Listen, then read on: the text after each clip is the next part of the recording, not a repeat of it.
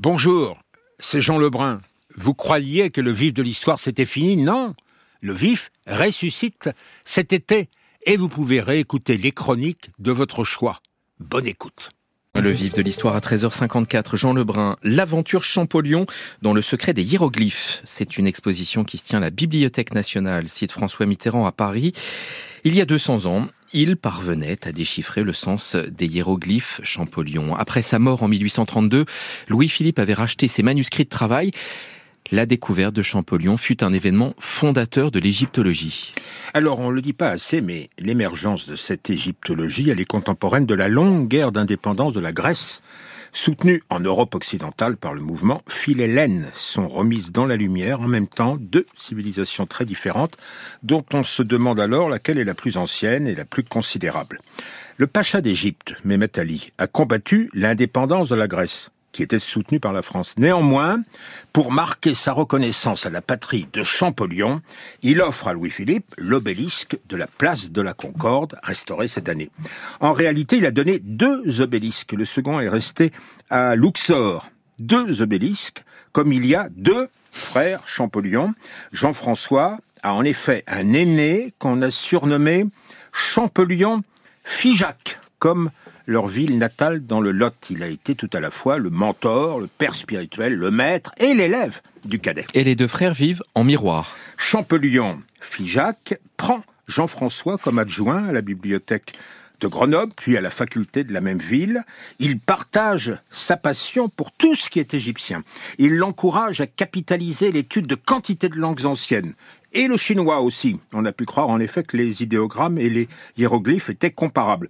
Euh, Champollion-Figeac n'approuve pas que son frère cadet se mette au breton. Euh, et il n'est pas d'accord non plus sur le chapitre de la vie amoureuse.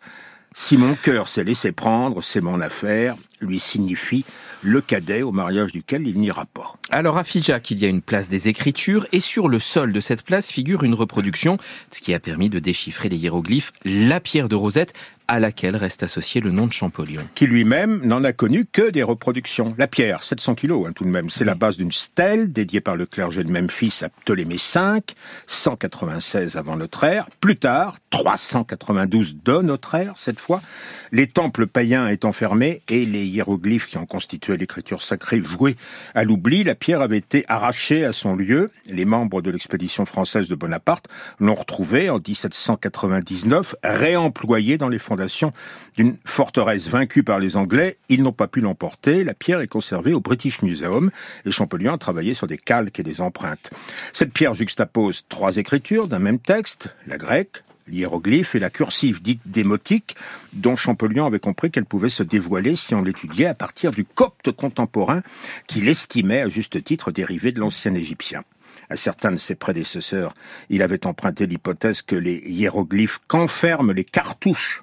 Dans la pierre désignaient des noms de dieux ou de souverains, il a tenté sa chance avec le mot Ptolémée en le déclinant phonétiquement, et ça a marché. Les premiers éléments étaient réunis, c'est la découverte de 1822, il y a 200 ans. Alors, l'Institut qui abrite cinq académies, dont celle des inscriptions, sera un des hauts lieux de l'égyptologie qui naît à ce moment-là. Ben oui, la communication est faite par Champollion à monsieur Dacier, secrétaire perpétuel de la dite Académie. La Bibliothèque nationale va jouer aussi son rôle. Et le Louvre, Jean-François, il deviendra chef d'une division monument égyptien et le Collège de France, où il sera élu en 1831. Sa mort interviendra l'année d'après, mais l'aîné Champollion-Figeac ne va pas lâcher l'affaire. Eureka, je tiens l'affaire, avait dit son cadet.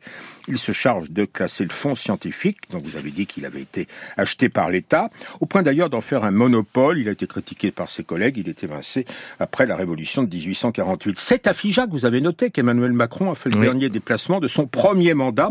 Il a prêché l'ambition associée à la bienveillance et vice-versa. Bah, c'est la clé du comportement de Champollion-Figeac. Vive Macron, pardon, vive Champollion-Figeac. Jean Lebrun, le vif de l'histoire, le bicentenaire du déchiffrement des hiéroglyphes. C'est une exposition à la BNF et puis aux éditions des Belles Lettres, la correspondance entre les deux frères Champollion. Merci Jean pour ce vif de l'histoire.